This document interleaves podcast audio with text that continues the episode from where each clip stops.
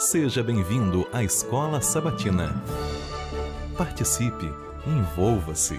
Deus quer derramar inúmeras bênçãos em sua vida.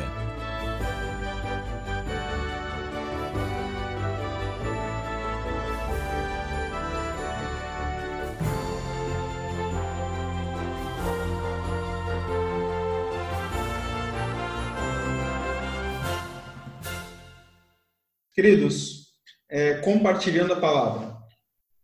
O texto indicado pelo autor como base da, dessa lição é o seguinte: Isaías 55, 11.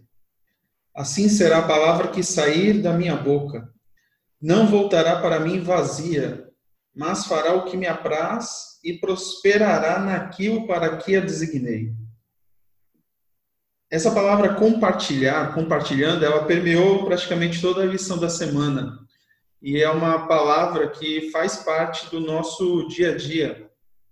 É, todas as vezes que você vê algum vídeo no YouTube, alguém pede para você compartilhar esse vídeo.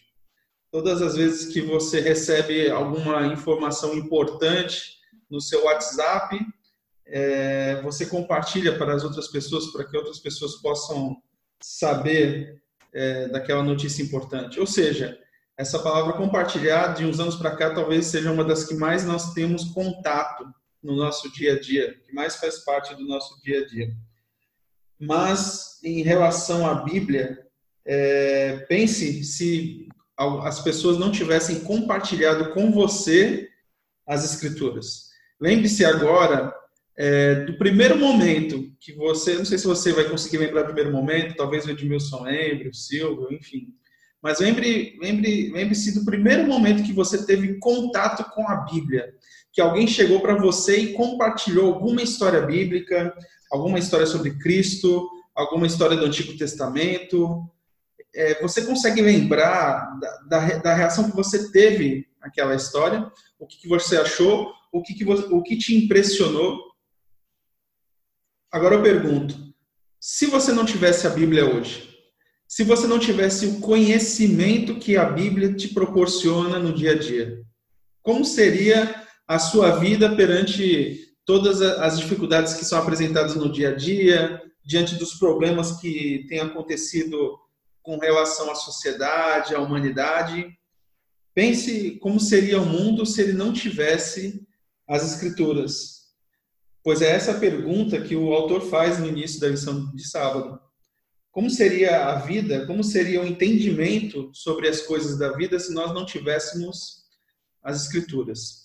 E como nós conheceríamos, conheceríamos profundamente a Jesus se nós não tivéssemos as, as Escrituras? O autor fala que nós podemos conhecer um pouco sobre a natureza é, e o caráter de Deus é, através dos elementos naturais, através da experiência das pessoas, das relações.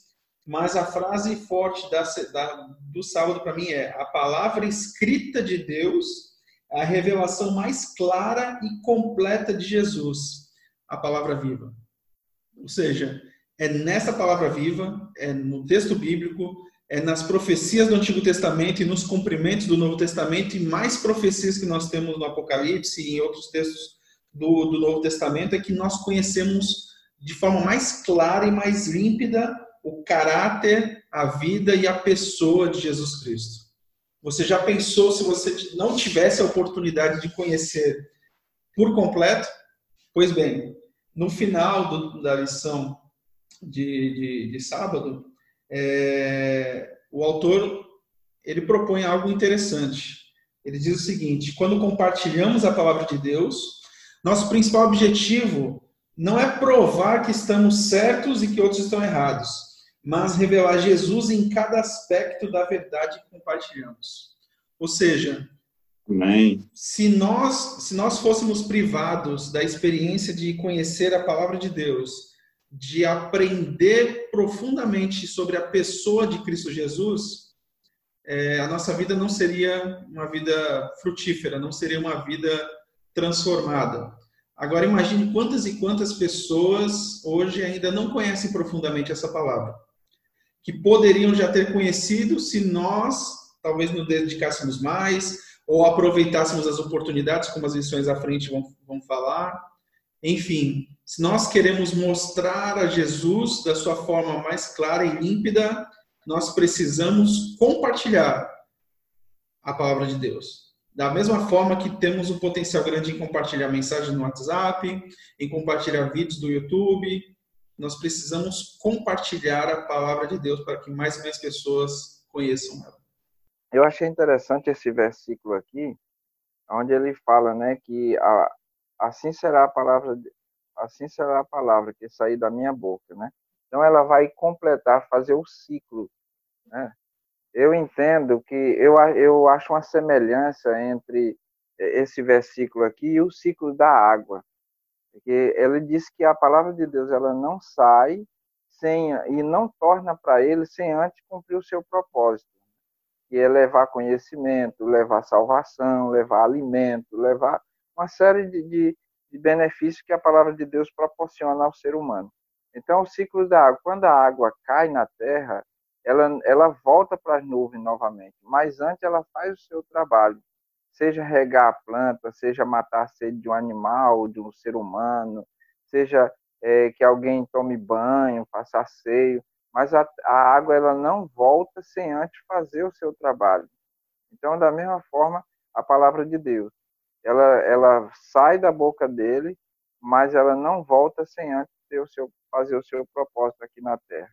Então, a parte de domingo, ela fala sobre é, os símbolos da palavra de Deus. Aqui ele apresenta alguns símbolos, como lâmpada, fogo, martelo, semente e pão. Mas nós sabemos que a palavra de Deus ela não está limitada só a essas coisas. Né?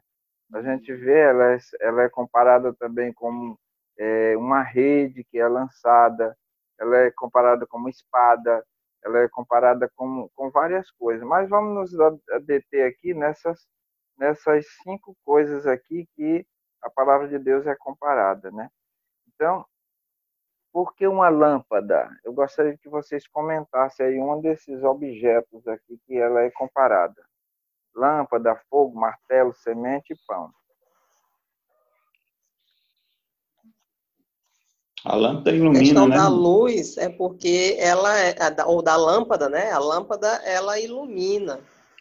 E, a, e a, na prática mesmo, assim, não é, isso não é só teoria, porque quando você está pensando assim alguma coisa que às vezes você está em dúvida, aí ou você lembra de um versículo bíblico, ou você lê um versículo bíblico, aí aparece aquela luzinha assim na cabeça, né? Daquele já, ah, rapaz, olha, é assim que eu tenho que fazer, ou então é assim que Deus age, ou então é assim que Deus agiu no passado, né? Então ela nos, nos ilumina muito.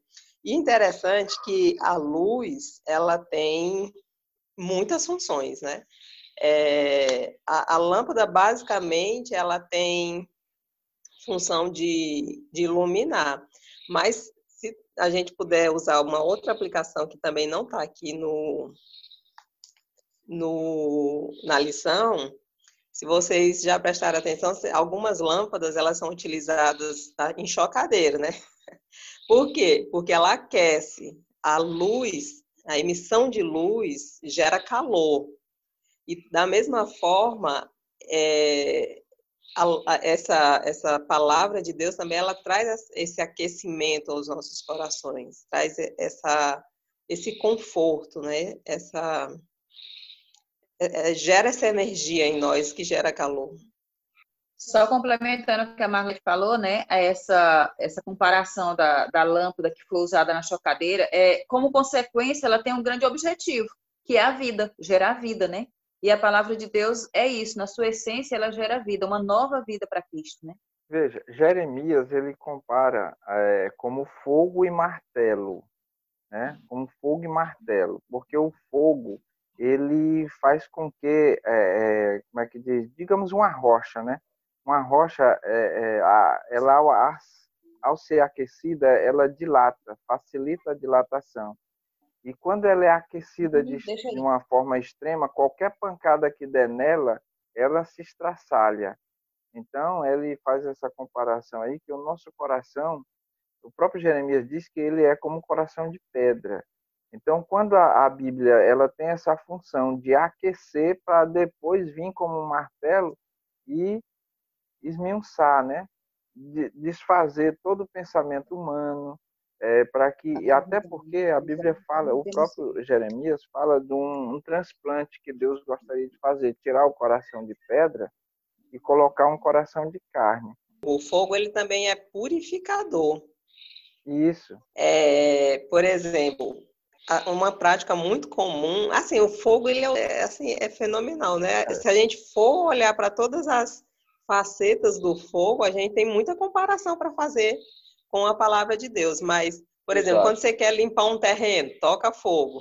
O fogo, de certa forma, limpa aquilo ali, purifica, tira tudo que você não quer. É, é a camada de, de mal, né? Vamos dizer assim, toda a sujeira no terreno, não tá certo, mas fazer queimar, né? dá muito. Mas é uma comparação, não deixa de ser. Não, tá certo. E, e também, se a gente olhar, o fogo, ele, ele molda.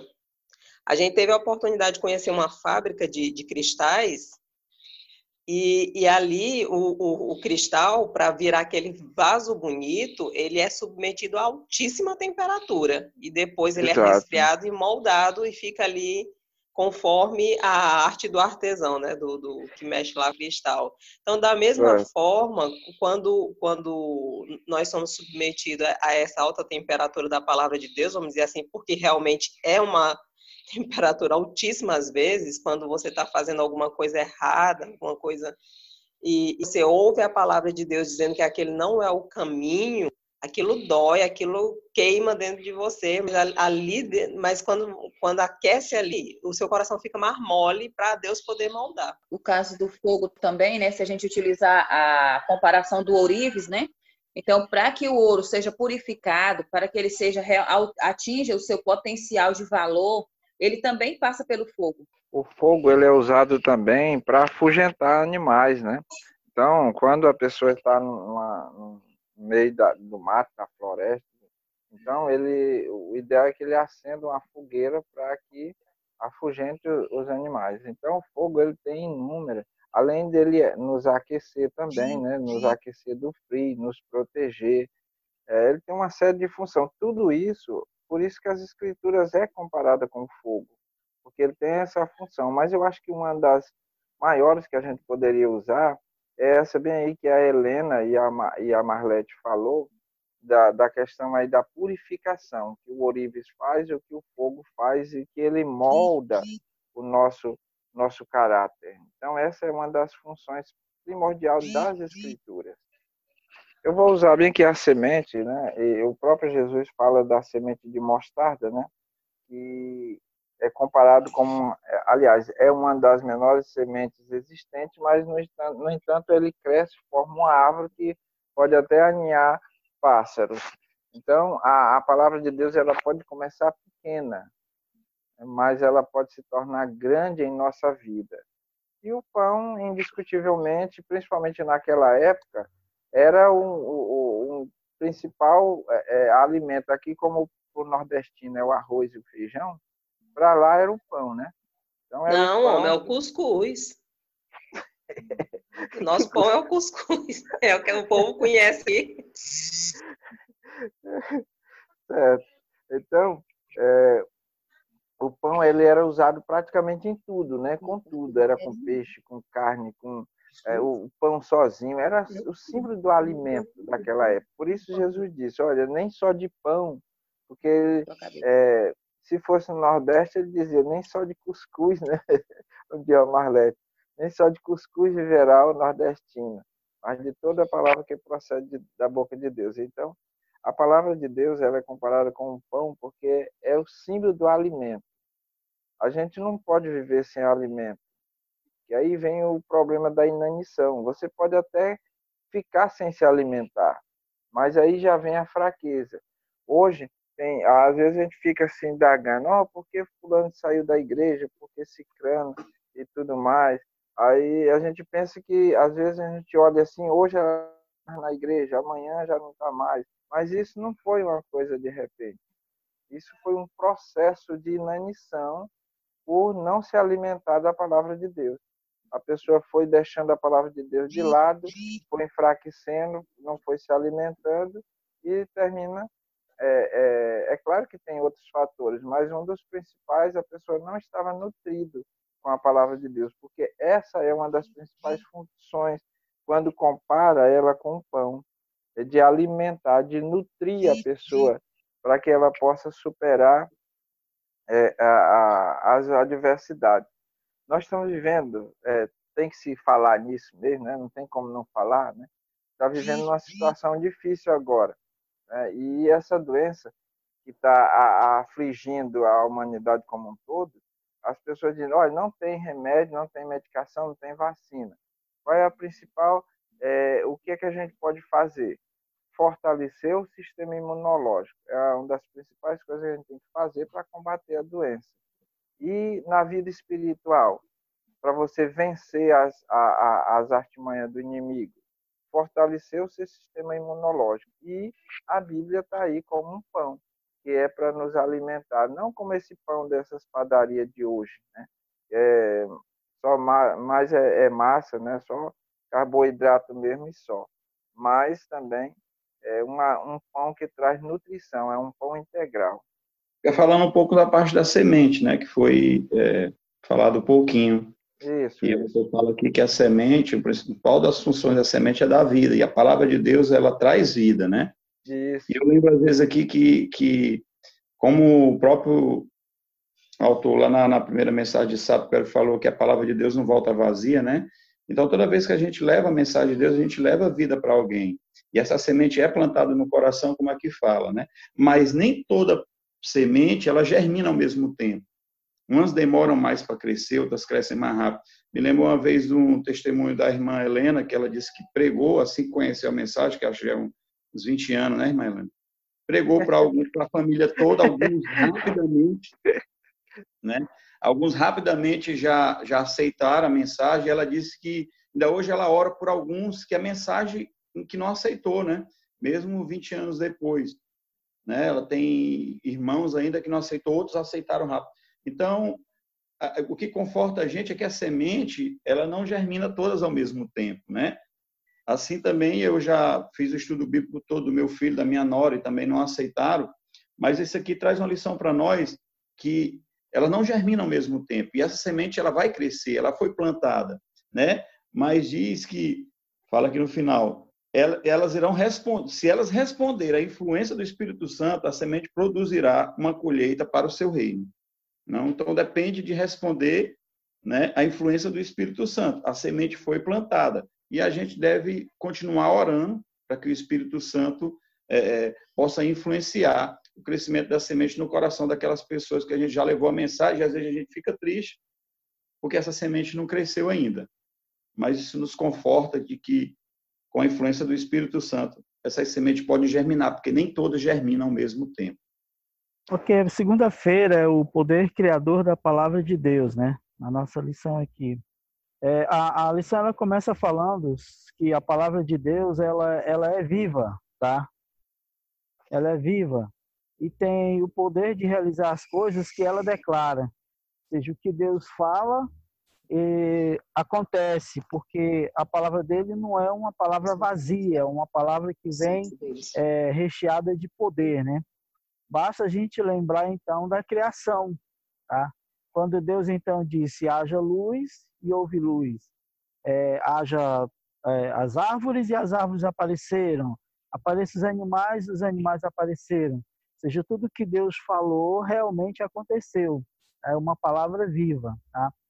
É, a lição até enfatiza aqui né, que no, no capítulo 1 de Gênesis existe uma palavra hebraica né, que é chamada de bara, ou bará, tá? não sei qual é a expressão usada, né? mas essa palavra ela diz exatamente sobre a atividade criativa de Deus, tá? Quando Deus ele fala, tá? E as coisas então acontecem, né? É, o texto diz exatamente assim, né? O verbo é usado somente quando Deus é o sujeito. Isso é, somente Deus pode executar a ação da palavra bara. E ele o faz mediante o poder da sua palavra falada, tá? Então, é, é, a gente vê hoje em dia, por exemplo, as pessoas falam, né, seres humanos falam, e nem sempre eles conseguem cumprir aquilo que eles falam. Às vezes falam uma coisa, vive outra, mas quando se refere a Deus, essa palavra ela é viva, tá? ela não tem como como não ser igual, tá? Não ser igual o que ele fala, tá? Do, do, do que a, do que a sua ação criativa, né? Exatamente igual. É, o mesmo poder que está na palavra de Deus está também na sua palavra escrita. Essa é uma é uma, uma, uma informação interessante, tá? Porque é, o que Deus falou não é diferente do que está escrito na sua palavra, tá? O que ele falou não é diferente do que está escrito em sua palavra. Ou seja, tudo que nós lemos na Bíblia é a palavra de Deus, é o pensamento de Deus, é a vontade de Deus, é o que Deus quer que o ser humano viva. Tá? Por isso que é tão importante que nós estudemos, busquemos, nos aprofundemos, né? Até na lição é, mais à frente, né, fala que a gente deve é, é, estudar a Bíblia como os eruditos, não apenas como uma leitura superficial, né? Eu lembro que há uns anos atrás, muitos 15 ou 20 anos atrás, eu preguei um sermão como as abelhas, né? É, o, o, o, o sermão ele falava assim que os tipos de falava sobre os tipos de é, estudantes da Bíblia, tá? Tem uns que é, a pessoa estava observando tinha um jardim e aí chegou um cientista, uma plataforma aqui, um papel na mão, anotando tudo, vendo tudo, medindo e tal. E depois dele chegou é, uma borboleta, tá? Chegou uma borboleta, a borboleta pousou ali umas flores, foi embora. Depois chegou uma abelha, e a abelha lá tirava o néctar, passava para outra folha tirava o néctar, passava para outra folha tirava o néctar. E na, na, nessa ilustração é importante a gente notar que a gente deve ser assim como as abelhas. Né? O cientista representa aqueles que querem buscar na Bíblia é, é, fatos para provar suas próprias teorias. Tá? Eles querem mostrar que estão certos ou que deve ser dessa forma, não deve ser dessa outra. Tá? As, as, as borboletas é aqueles que têm um conhecimento superficial, aqui ali, pronto, mas não absorve dela, da palavra de Deus, tudo que ela tem para si. E as abelhas não. Ao contrário de todos os outros exemplos, ela vai lá na flor, conecta, tira o néctar, vai para outra. Ela só sai de uma flor quando ela tira o néctar que ela necessita. Tá? Então, nós devemos fazer a mesma coisa. Ao estudarmos a Bíblia, devemos fazê-lo de forma profunda, tá? estudarmos mesmo, não apenas lê-la. É muito importante a gente entender essa frase que você citou, Silvio, de que a, o mesmo poder que está na palavra falada de estar tá na palavra escrita. A gente pensa assim, ora, no princípio, Deus apenas falou e o mundo existiu. Já a gente tem ideia do que é isso. Um mundo todo que parece aquelas coisas assim de, de animação, né? Desenhada assim. Você imaginar que era Deus falando e as coisas, cada uma a água movendo e se colocando no seu lugar, e a atmosfera fazendo, e os bichos aparecendo do nada, e as plantas lotando como de forma que ninguém sabe explicar. E isso é inimaginável. Mas agora você entender que esse mesmo poder sai das letras desse livro, a gente às vezes não dá muito por ele, é, que você vai lendo e a coisa vai se transformando, vai mudando dentro de você e você não consegue entender o que está acontecendo.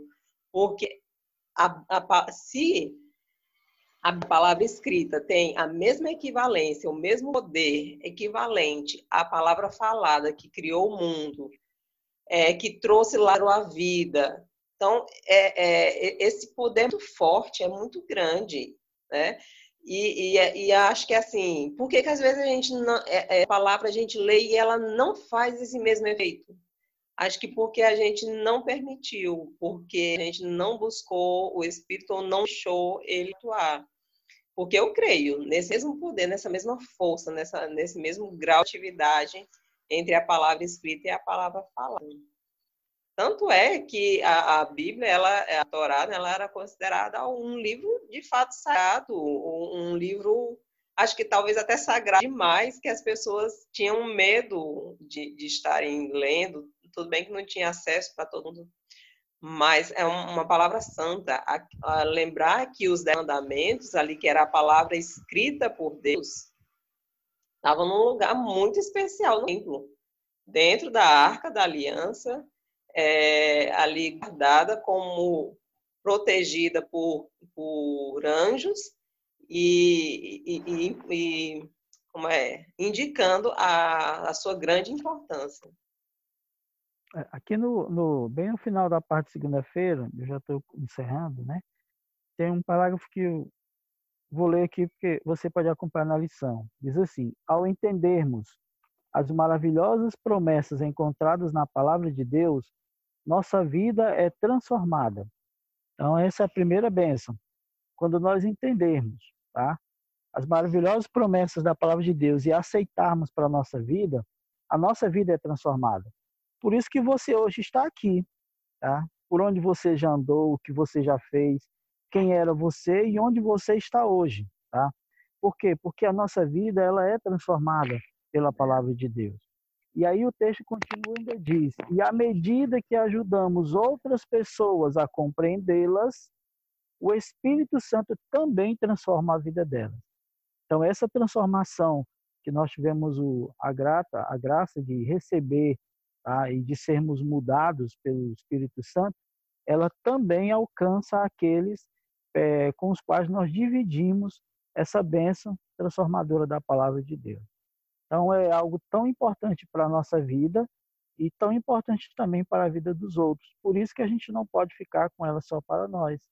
Nós devemos compartilhá-la com outros, para que igualmente as pessoas possam ser transformadas, como também nós o fomos pelo Deus Espírito Santo. Ok, e Silvia, aqui a lição, ela comenta aqui, né, que o homem fala daquilo que, que existe, e Deus fala e as coisas passam a existir. Né? Então, aqui o poder criador, e eu queria ressaltar aqui não só o poder criador da palavra, mas também o poder restaurador. Eu lembro da história de Lázaro e da história lá do, do Vale de Ossos Secos, né, que eu acho uma semelhança é, entre essas duas histórias. Né? Lázaro estava morto lá há mais de quatro dias, estava enterrado já em decomposição, e quando a pedra é retirada ali, Jesus diz: Olha, Lázaro, vem para fora. Quando aquela palavra ela chega nos ouvidos de Lázaro, começa a fazer uma transformação, como a Marlete estava frisando agora há pouco, né? Então, as coisas que é, aquele estado de decomposição que Lázaro estava começa a retroceder. E aí fica lá e depois ele começa a se recompor novamente, começa a desinchar, começa a ficar a cor natural do, de uma pessoa viva e depois começa a andar. Tudo isso pelo poder da palavra. E tudo isso as escrituras pode fazer em nossa vida. A gente vê exemplo, eu já vi exemplos de pessoas que era uma pessoa é, degenerada, né? Uma pessoa que era considerado uma, a margem da sociedade e tudo mais, era marginal. E quando ele começa, ele tem um contato com a Bíblia, que ele começa a ler a Bíblia, ele sente o poder transformador na vida dele e ele passa a ser uma nova criatura. Então, esse poder é o que Deus quer trazer para nós quando a gente entra em contato com a palavra dele, seja escrita, como disse a Marlete, ou falada. Aí, como você frisou aí, né, irmão, já que foi falado sobre o poder criador e o poder restaurador, mas também tem o poder sustentador, porque Deus não só criou, como ele sustenta tudo que ele criou, né? Você vê a beleza da natureza, você vê a beleza do ciclo do dia, né? Sempre tem o dia, depois vem a noite, o mar vai e volta, o sol dá a sua luz no tempo certo, no momento certo, a terra tem o seu o seu contorno, o seu giro, na medida certa, né, para que haja sempre as mesmas coisas. Então, Deus vem sustentando o ar, a água, a vida. Ele não só criou, mas ele sustenta, como ele vem sustentando a história desse mundo e como ele vem sustentando a nossa vida, né? Tem uma frase lá que ela fala: nós só podemos ter medo do futuro se nos esquecermos de como Deus nos conduziu até aqui, né? Então, isso é muito importante do poder também sustentador de Deus o que ele criou e ele sustenta, né? Os cientistas já fizeram uma pesquisa de que se o, o Sol fosse um pouquinho mais próximo do Sol, nós morreríamos queimados. Né? E se fosse ao contrário, se ele se afastasse mais pouca coisa, nós morreríamos congelados. Então você vê a perfeição da criação de Deus e como ele sustenta essa perfeição. É, é, é, maravilhosamente saber nós como cristãos, servidores de Deus, que a gente tem um Deus poderoso que não só nos criou e nos jogou nesse mundo, mas que ele sustenta. Ele sustenta a gente no seu braço forte e vem nos conduzindo até aqui e vai nos conduzir até a vida eterna. Tudo bem, então. Então vamos para a parte de terça-feira, né? Os benefícios de estudar a palavra de, a palavra de Deus, né? Há como, como tem benefícios o estudo da palavra, como traz benefícios o estudo da palavra de Deus, né? É, é, Deus nos ama não para benefício dele, mas toda vez que o adoramos, que o contemplamos, que estudamos a sua palavra, o benefício é para nós, né? Que Deus maravilhoso é esse, né? Ele nos ama para nos trazer benefício. E aí, quando a gente vai aqui para a lição, vocês estão me ouvindo, irmão? Está me ouvindo, Edmilson? Sim, tá bom. Bom áudio. Quando a gente vem aqui para a lição, né, e Pedro fala, né, em 2 Pedro 4, que um dos benefícios de estudar a palavra de Deus é que a gente nos torna co-participantes da natureza divina, né? Tiago fala que é, essa, essa palavra, que o estudo da palavra, né, é, ela é poderosa para salvar. Né? Paulo acrescenta que, pela sua graça, é, essa palavra edifica e nos dá herança, é, é, herança né? entre todos os que são santificados, porque ela santifica o poder de se estudar a palavra de Deus, ela está nos santificando, né? E, e nós somos transformados quando estudamos a palavra de Deus, né? Ao contemplar a sua palavra, né? Nós nós somos transformados e a cada dia Deus vai nos, nos santificando. Então, traz benefícios é, é, extraordinários para a vida de todos aqueles que têm contato com a palavra de Deus, com o estudo da palavra de Deus, né? E aqui é, Ellen White tem uma mensagem aqui do grande conflito que eu, eu achei isso aqui muito interessante quando fala: somos transformados pela contemplação. Essa é uma lei tanto da natureza intelectual, né, do ser humano, como espiritual. Então, nós somos transformados pela contemplação, né? Tanto a parte intelectual do ser humano, né? Como principalmente a nossa parte espiritual. E aí vem o que completa a frase, que é uma coisa que a gente tem que, que se preocupar muito hoje com nós mesmos, com os jovens, porque diz o seguinte: a mente ela vai se adaptando aos assuntos com os quais ela se ocupa. E é uma coisa que eu venho me preocupando muito, inclusive falando em alguns sermões mesmo o, que a nossa mente tem se ocupado durante as 24 horas do dia, né? O que a gente está ocupando a nossa mente, porque a gente sabe que o grande conflito, o grande conflito entre o bem e o mal vai ser pela mente humana.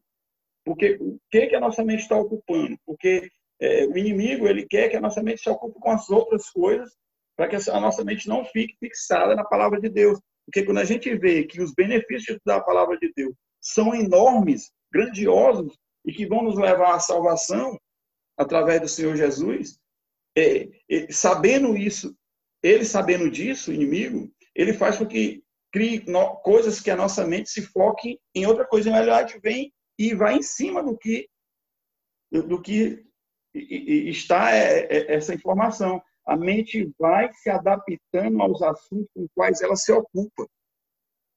E quão é importante essa palavra, porque a gente tem que ficar é, atentos ao que a nossa mente está ficando ocupada, né? Aqui a nossa mente está se ocupando, porque em 2 Timóteo é, 3, 14, 17, João 17, 14, 17, fala é, os benefícios que, adicionais que surgem do estudo da palavra de Deus. E eu grifei alguns, que são vários, né? Mas eu grifei alguns. E que ele traz sabedoria, traz salvação por meio de Jesus. Mesmo Jesus falou em João 5,39 que a gente é, examinar as escrituras conjugais ter nela a vida eterna e ela é que testemunha de Jesus. Então, o estudo da palavra leva a salvação através do Senhor Jesus. Então, ela traz o ensino, a repreensão, a correção, a educação, a justiça, perfeição e habilita para toda boa obra. Né? E João 17, 17 diz: santifica na verdade, onde a gente é levado à verdade da palavra de Deus quando a gente estuda a sua palavra, né? Então, quando a gente vê todos os benefícios que é estudar a palavra de Deus, e o inimigo sabe disso, ele procura desviar a nossa mente desses benefícios e procura ocupar a nossa mente com outras coisas. E aí é onde a gente, irmãos, temos que ficar atentos, né? E como diz a própria palavra de Deus, vigiar e orar. E nos atentarmos à palavra de Deus, para que a gente não possa perder o foco, né? E isso é muito importante, porque o benefício da palavra de Deus é maravilhoso. E aqui é o que a gente encontra, né? Que as escrituras revelam a justiça de Cristo, elas nos levam da insensatez de nossa pecaminosidade à beleza da sua justiça. Então, a gente vê que os benefícios de estudar a palavra de Deus são enormes.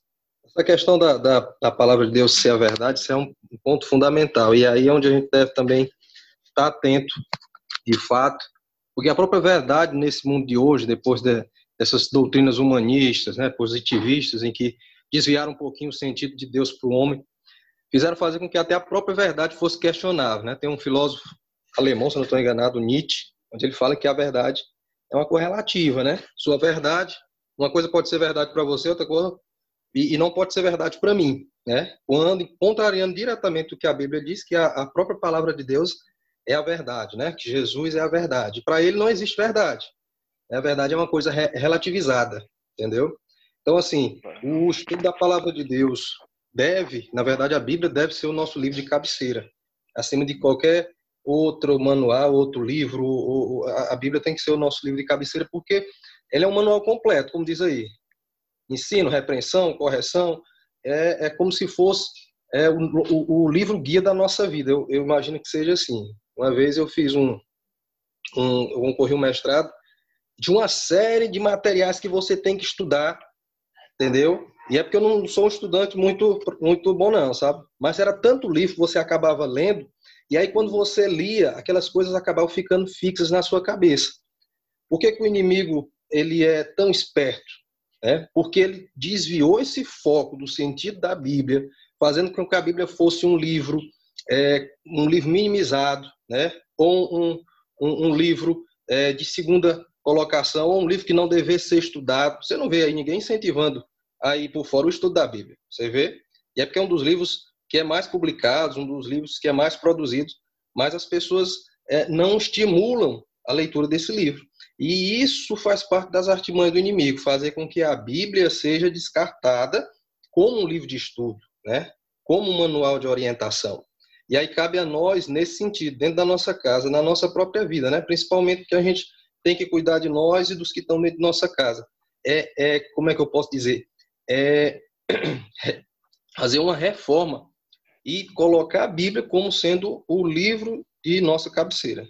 Charles, você falou agora há pouco essa questão aí de que a mente ela vai se adaptando, né, no ambiente que a gente vive, que estuda, que aí eu estava lembrando ali das minhas pescarias, né? Sempre, sempre a gente costuma pescar noites escuras. Eu não gosto de pescar em noite de lua e nem sempre a lanterna está acesa. Mas é impressionante que quando a gente vai entrando pela noite, a visão da gente vai se adaptando àquela situação que você consegue enxergar uma distância que você nem quem vive assim na cidade nem imagina que pode alcançar. A gente enxerga as coisas muito bem, mesmo no escuro, mesmo sem ter lua, sem ter sem ter lâmpada, lanterna ou outra coisa semelhante, a gente consegue enxergar. Por quê? porque a mente ela vai se adaptando àquela situação que a gente está. Então, da mesma forma, se você começa a estudar a Bíblia e você é, é, alimenta a sua mente com o estudo da Bíblia, você se adapta aqui dali. Mas se você se alimenta ou vê outras coisas que não seja da vontade de Deus, o, o seu, a, a sua mente vai se condicionando àquela outra coisa. Por isso que o título é bem interessante, os benefícios de estudar a Bíblia. E aí o, o, o irmão, se não me engano aqui, o irmão Rafael, né, que estava falando, era, ele estava falando dessa questão aí de colocar a Bíblia como livro de, de cabeceira. Porque se você tiver aquele a Bíblia como livro de cabeceira, com certeza, irmão, a gente volta lá para a parte de domingo, aonde a Bíblia é como um pão, e ela vai alimentar a sua vida espiritual para você não desfalecer espiritualmente. Algo que, que me chamou muita atenção, né? É, no, no último verso aqui que o autor fala, ao contemplarmos Jesus em sua palavra, tornamos-nos mais semelhantes a ele. Olha só, meus irmãos, né, que é moldar o nosso caráter ao caráter do Senhor Jesus. Testemunhar não é compartilhar o que pensamos, nem mesmo o que acreditamos. É espalhar as verdades eternas encontradas na palavra de Deus. Quando a Bíblia abençoa a nossa vida, aí vem a parte muito importante, temos a credibilidade para dizer aos outros de que modo ela também pode abençoar a vida deles. E aí vem o poder do testemunho, né? É, e quando a Bíblia abençoa a nossa vida, a gente tem um testemunho próprio e as pessoas viram como a gente era, né? É, e, e como a gente é, que muito tem que ser feito ainda, mas houve uma transformação que nem mesmo nós às vezes não percebemos, né? Mas houve uma transformação, porque eu não não não ajo com as práticas que eu agia antigamente, né? Muitas práticas foram deixadas de lado, né? Deus vem trabalhar, trabalhando isso aí no meu coração né, na minha mente e no coração de cada um de vocês, que tem, cada um tem um testemunho para dar. E a gente vê o poder do testemunho, como Paulo falava do seu testemunho, né? Sempre que ele ia falar a multidões, ou falar a governadores, a líderes, né? Ele sempre falava o poder do testemunho, do que a transformação que Jesus fez na vida dele, né? E isso é, tem uma credibilidade muito grande, né? Quando a gente vai falar a outras pessoas para que isso também possa abençoar a vida delas, né? Porque o que a gente sabe é que o grande mal hoje em dia, meus irmãos, é na mente. Um dos grandes mal que está hoje na, na, na, sociedade, no ser humano, é a depressão. E isso vem na mente, né? Então a gente sabe que o, benefício da palavra de Deus pode nos livrar de tudo isso, porque a gente leu inúmeros, inúmeros aqui benefícios que a palavra de Deus pode trazer e abençoar a vida daqueles que têm contato com essa palavra. Por isso é muito importante o que o irmão falou, né, através do Rafael disse aí, de que esse livro tem que ser realmente um livro de cabeceira.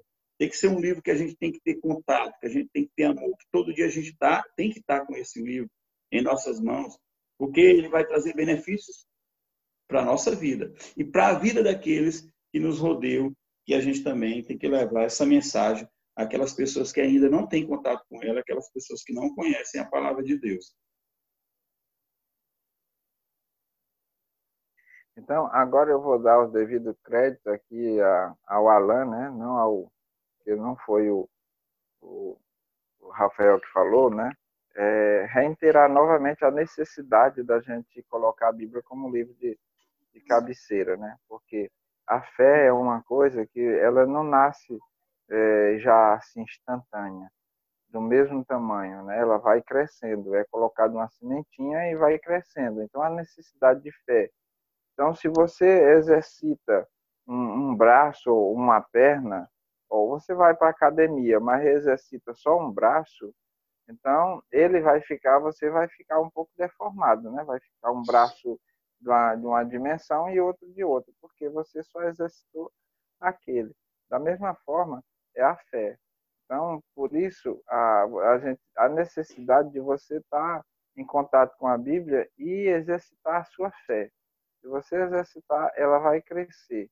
E aí, então, há uma probabilidade de você alcançar mais bênçãos pela fé que você tem nessas bênçãos. Ok. É... Eu imagino a felicidade da Marlete, né? Quando o Eric a pediu em casamento, né? A felicidade. E mais triste da vida. Eu imagino também a felicidade do Charlon e pude compartilhar, né, da alegria do Charlon quando a, do Charlon quando a Mel nasceu, né? E aqui ele vem falando exatamente desses acontecimentos que nos trazem alegria na nossa vida, que nos trazem felicidade, essas notícias maravilhosas que a gente vivencia e quer compartilhar. O Charles, a primeira coisa, uma das primeiras coisas que ele fez foi colocar no, no zap da igreja, no grupo da igreja, né, a Melzinha recém-nascida, né? Então, Helena, todas essas coisas... eu soube, Oi. eu soube que o Charles até trocou de celular quando a menina nasceu. Mas é porque ele babou. As fotos saírem melhores. Não, é porque ele babou tanto o celular que danificou. Ele só botava, botava nos, na, nas redes sociais, aí babou tanto o celular que terminou danificando. Teve que trocar. Então, olha só, quando essas coisas boas acontecem na vida da gente, a gente quer compartilhar, né? E a lição de terça, de quinta-feira, ela vem falando exatamente, né? Compartilhando a palavra de Deus. Somente quando a Bíblia, somente quando a palavra de Deus, ela tem esse impacto positivo, esse impacto de alegria na nossa vida, é que nos motiva, que nos habilita a levarmos essa palavra a outros. Ela diz que é maravilhoso a gente compartilhar a nossa alegria, mas a melhor notícia em todo o universo é a história de Jesus. Então, do Gênesis ao Apocalipse, nós temos a atuação de Deus aí pela nossa redenção, pela nossa salvação. E essa deve ser a alegria, esse deve ser o fator motivacional que nos leva a difundir, a levar a palavra de Deus a outras pessoas, né? Ele diz aqui que quando nós descobrimos novas ideias na palavra de Deus sobre a salvação em Cristo, nosso coração ele transborda tanto de alegria que nós não conseguimos ficar só para nós. A gente quer compartilhar. E aí entra um período como esse que nós estamos vivendo, né, onde muitas vezes e por muitas razões nós estamos limitados. Mas aí abrem-se outras portas de oportunidade, como hoje a gente vê, né, que a tecnologia está sendo usada assim de uma maneira maravilhosa. Nós temos também a questão da divulgação da literatura, né? Desde os meus anos de comportora, e esses dias eu estava relembrando, que no livro, se eu não me engano, é Comportor Evangelista, diz que os livros da igreja, nesses últimos dias, eles devem ser espalhados como folhas de outono, né? Então, hoje a gente vê não só os livros, mas também a palavra através das mídias sendo difundida de forma assim espantosa. E quando a gente vê os pastores, os nossos dirigentes fazendo relato do avanço do evangelho, e o pastor falando ontem do número de, de batismos do distrito desse ano, a gente fica assim, só Deus. Porque numa situação como essa, era de se imaginar que as coisas tivessem a diminuir, né? o evangelho, o progresso da, da mensagem tivesse a diminuir. Mas não, Deus está usando exatamente o progresso, o crescimento da igreja para nos mostrar que, embora o mundo esteja numa situação pandêmica, Deus está numa situação ascendente, né? O evangelho, a missão está ascendendo cada vez mais. Ele diz aqui que no momento em que uma pessoa aceita a Cristo em seu coração, nasce o desejo de apresentar aos outros o que é precioso. E o que, que é mais precioso em nossas vidas? Aí volta a questão que os amigos fizeram nas, nas lições anteriores, né? nos dias anteriores. Aonde está centralizada a prioridade? Né? O que, que é mais importante na minha vida? O que eu estou colocando em primeiro lugar? Que foi um dos questionamentos também que o pastor fez ontem na meditação que realizou com a gente. Né? Então, seria impossível né, a gente guardar só para nós aquilo que a gente está descobrindo, as boas novas da salvação. E seria até egoísmo também, porque é uma verdade tanto santificadora quanto salvadora. Então, para nós que já o conhecemos, ela passa para o processo de santificação. Mas para outros que ainda não conhecem, ela ainda tem o processo, ainda tem ainda a função de salvação. E nós somos esse elo. Nós que estamos no processo de santificação, temos que servir de elo para a salvação de outros, né? E aí eu fico me perguntando, Senhor, o que eu tenho feito? Né? Paulo dizia que ele, é, ele era devedor a gregos, a bárbaros, a sábios, a ignorantes.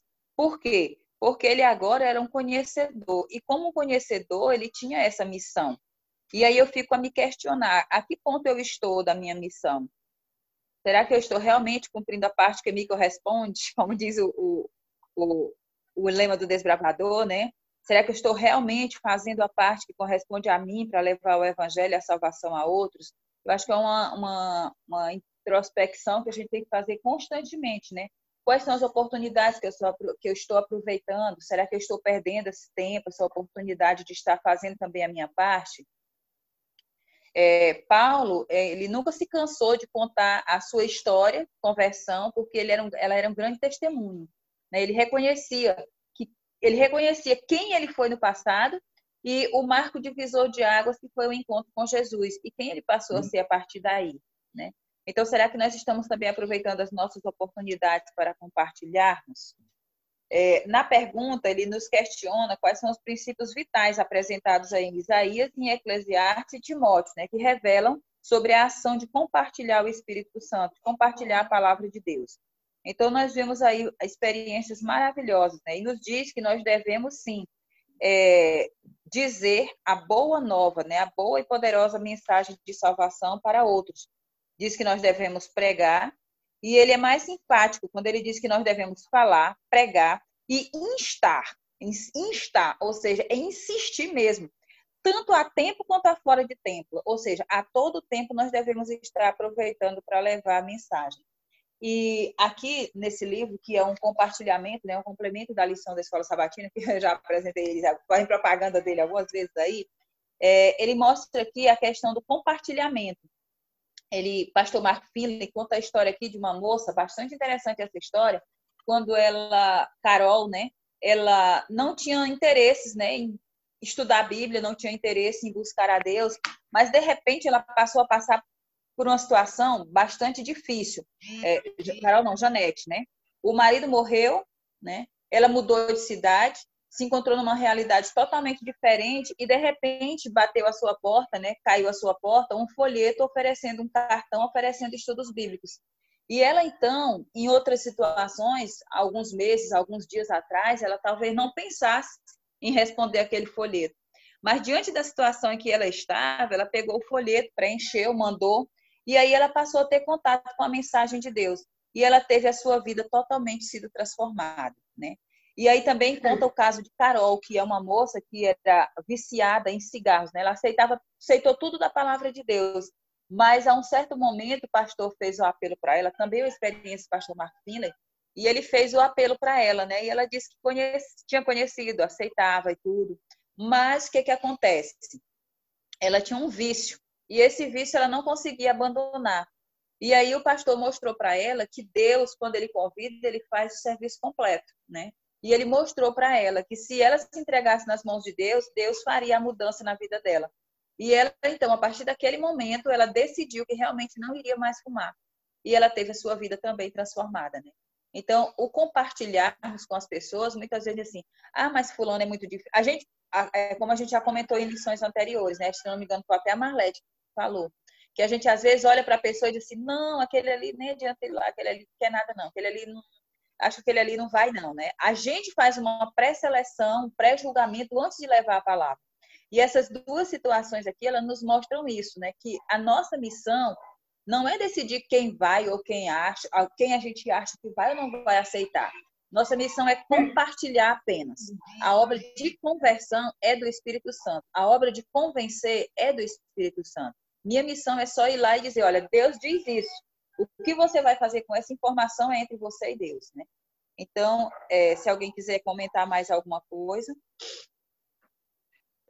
É, de, de tempo e fora de tempo, às vezes no tempo é difícil que dirá fora do tempo, né?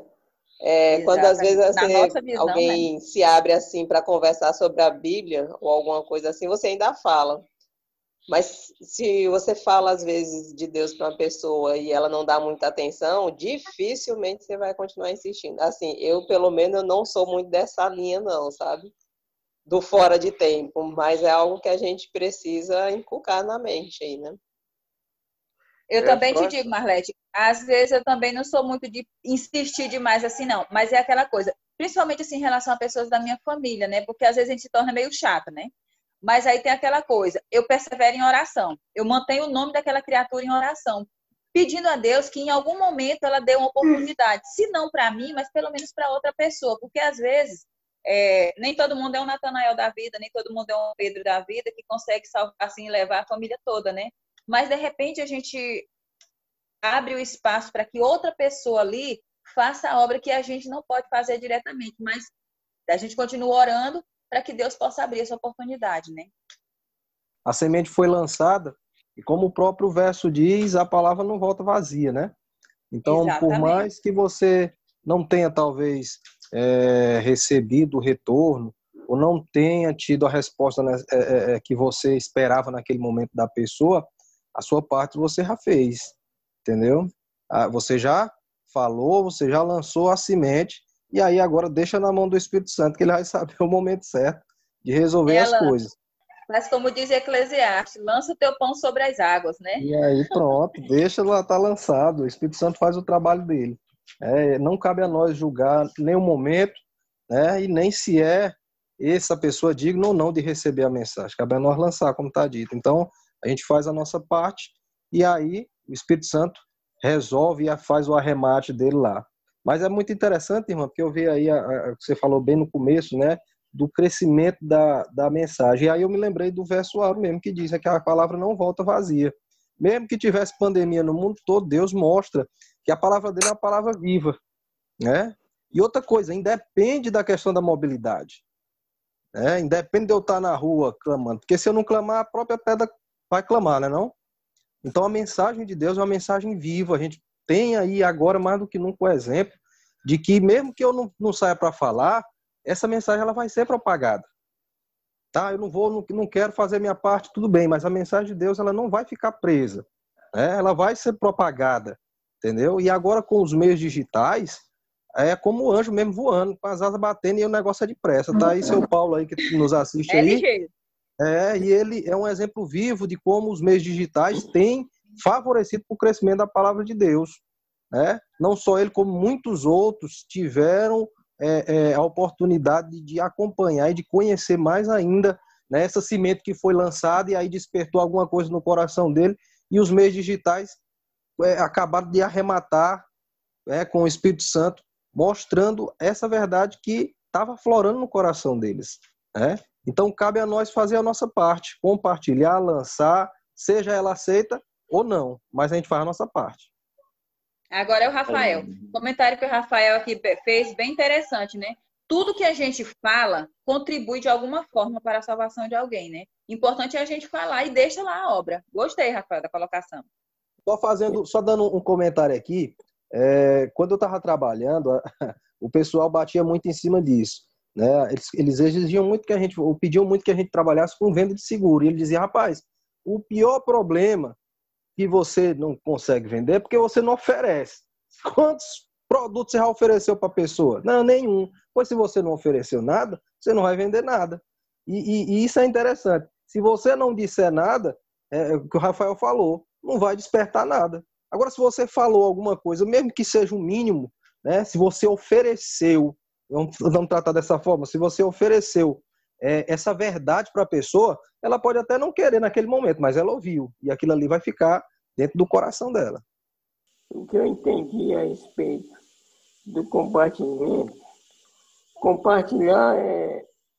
Você tem que compartilhar sem querer botar o seu conhecimento para sobressair sobre o erro do outro ou apontar o, o erro do outro.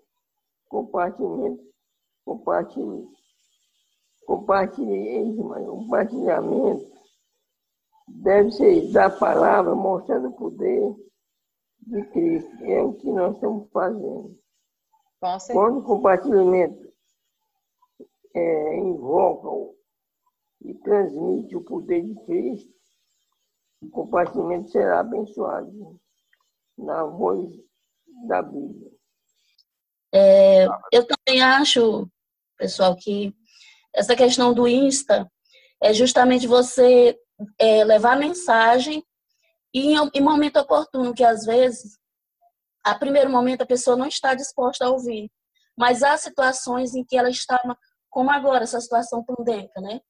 E também, assim, porque às vezes você leva a mensagem à pessoa, a pessoa diz assim, não, esse não é o momento, você afasta, porque ela não está preparada naquele momento, mas depois você volta e a pessoa tem outra receptividade.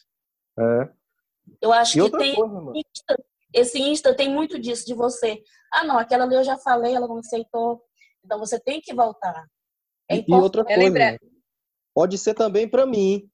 Eu falei para duas, três, quatro pessoas. Ninguém acreditou no que eu disse, ninguém quis falar. Ah, eu vou falar mais não.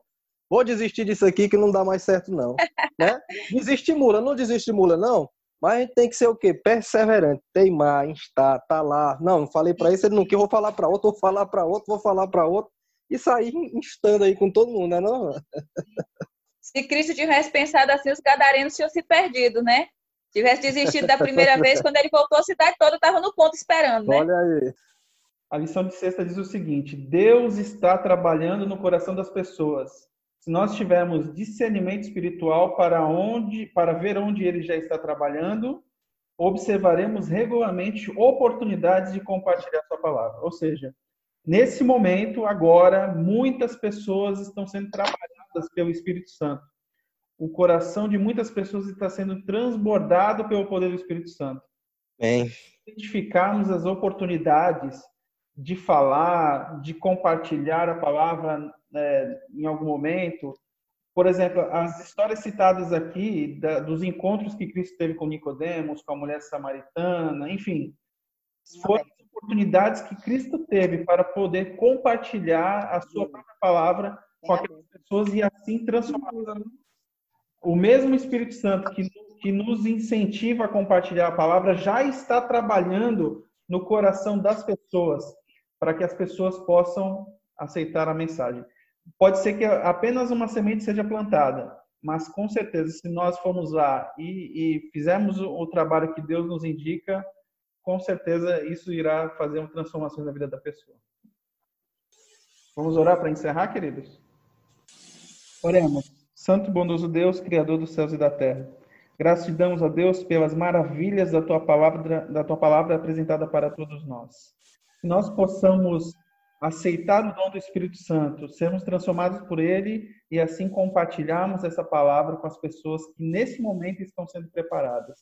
Que as pessoas Amém. possam abrir os seus corações e serem também transformadas pelo teu evangelho. Senhor, nós clamamos a ti essa bênção porque o Senhor nos promete vários e vários âmbitos de nossa vida, transformar nossa vida e ajudar em nossas necessidades. Esteja conosco, é o que te pedimos em nome de Jesus. Amém.